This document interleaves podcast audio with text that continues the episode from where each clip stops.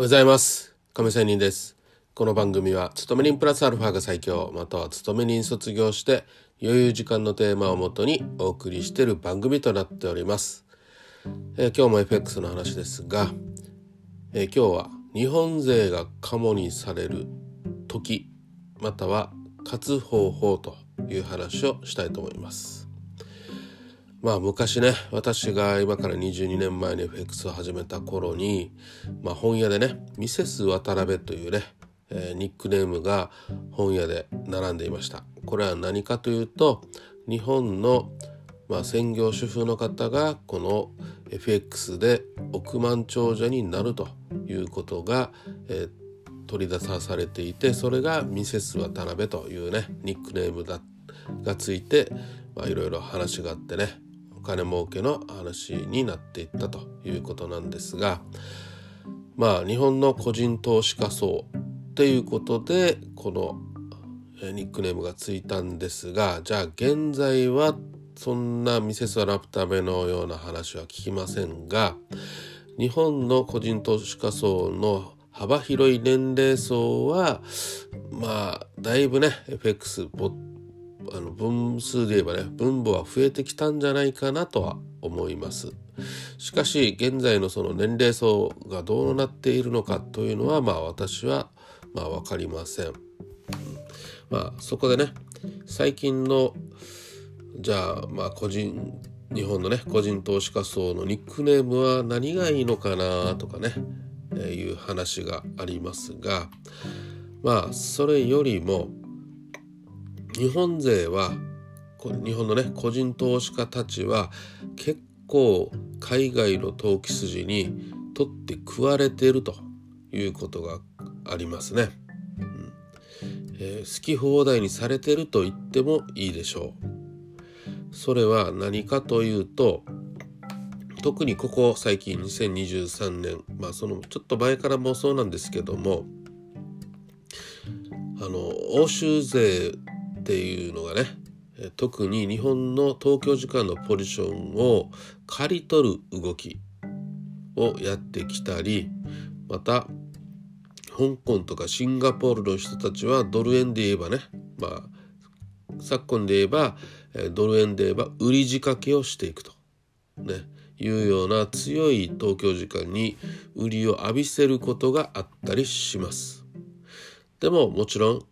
実需の買いというものをありますがと言っておきますが、まあ、そんな海外投機筋たちはこの日本の個人投資家のバラバラな集合体の人たちをカモにするということをやってきたりします。そこでまあ東京勢負けたくないですよね日本人もねどうしてもねこういうトレード世界に負けたくない。じゃあ誰かがよし今は売りだ。よっしゃ今は買いだと。ね。東京、まあ、日本の人たちに号令をして皆が乗れば一個人投資家の集まりなのでかなりの資金量になってそういう人たちのに対抗するという方法もありですが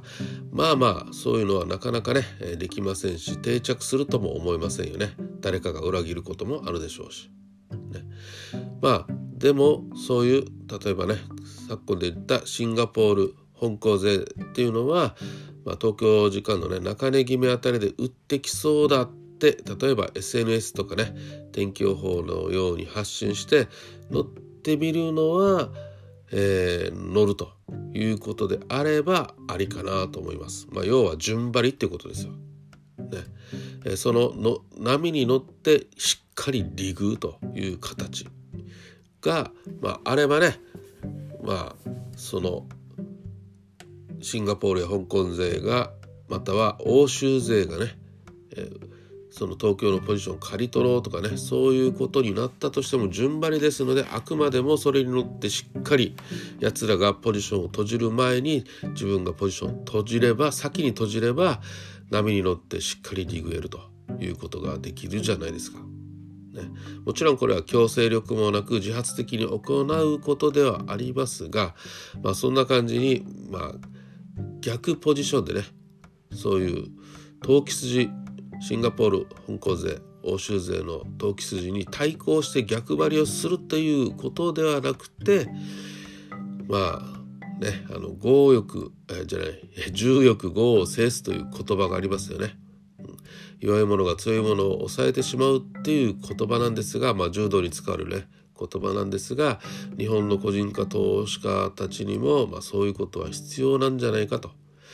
あえてね、えー、投機筋の売りっていうことに対して買いで立ち向かうんではなくて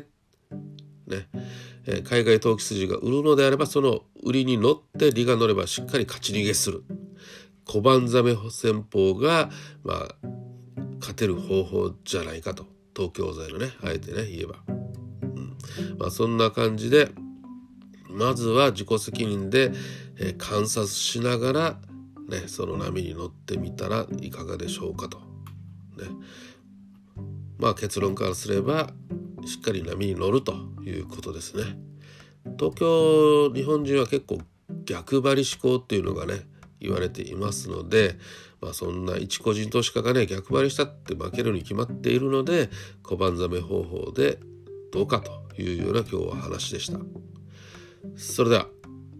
今日は海外投機筋の動向という話をしてみました。また明日。See you!